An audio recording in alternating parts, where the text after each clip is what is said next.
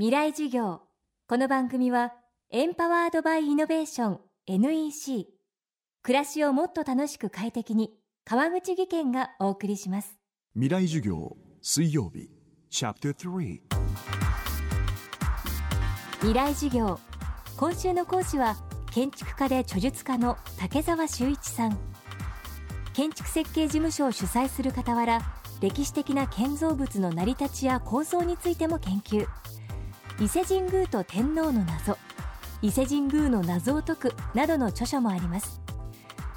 今年20年に一度の式年遷宮を迎える伊勢神宮。式年遷宮の始まりは西暦690年で今から1300年以上前のことです。未来授業3時間目。テーマは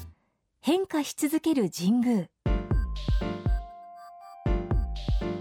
板垣越しに見える地木活動木が光を受けて輝いている。要するに地木活動木には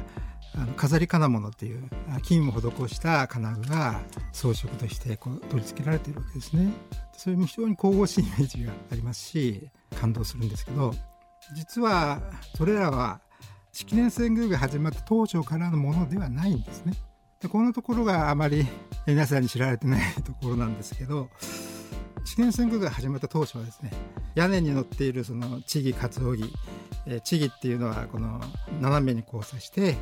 え、空を指しているあの屋根のシンボルですね。これは活動木っていうのは切妻屋根のあの胸に、え、こう乗っている丸い材ですね。でこういうものにはですね飾り金物金色の飾り金物っていうのはついてなかったんですね、うん、だからだいぶ印象は違うはずなんですね。あとその社殿の配置ですね。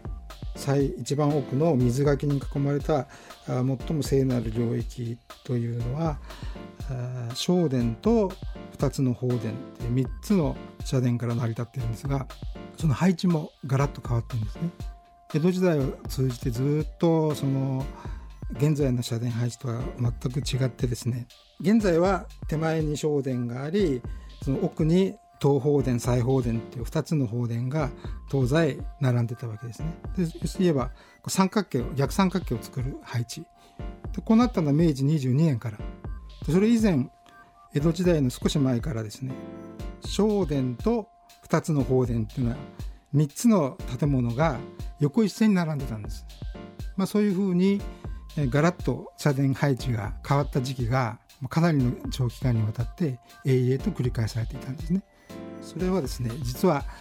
式年遷宮が途絶えてた時期というのが実は長い期間あったんですね。内宮で123年下宮で129年。それだけ長い期間式年遷宮が行われなかったわけですから実はいろんなことが分かんなくなってたんですね、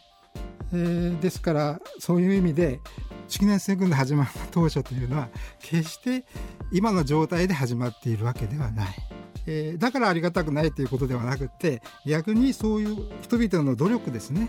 その時代その時代により良いものを作っていこうという努力の蓄積その集積の現在の結果として今年式年遷宮があるというふうに見ていただきたいんですね。ですから時間が止まっているかのように、えー、昔のままの伊勢神宮これが全く寸分たがわず繰り返されて今に伝わっているということが広く浸透していますけれど実態とは違うんですね。その時代その時代に改善努力その時代なりの改善努力があってさまざまに実は変容してきているその集積をぜひ見てもらいたいなと思いますね。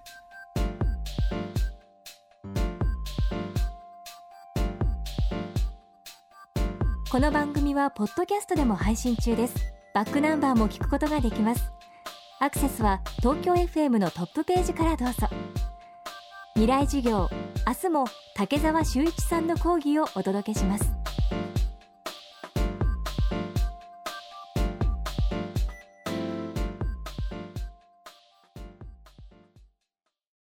仕事には仕事のタブレット。NEC のライフタッチ R ビジネスは薄くて軽い10.1型1日持ち歩いても安心の長持ちバッテリー。営業の外回りでプレゼンテーションで。ビジネスの可能性が広がります。セキュリティ機能も充実で安心。ライフタッチ L ビジネス。NEC 川口技研。こんにちは。新井萌です。地球にも人にも優しい OK 網戸で気持ちのいい夏を送りましょう萌えは網戸でエコライフ。川口技研の OK 網戸。川口技研。未来授業。この番組はエンパワードバイイノベーション NEC 暮らしをもっと楽しく快適に川口義賢がお送りしました。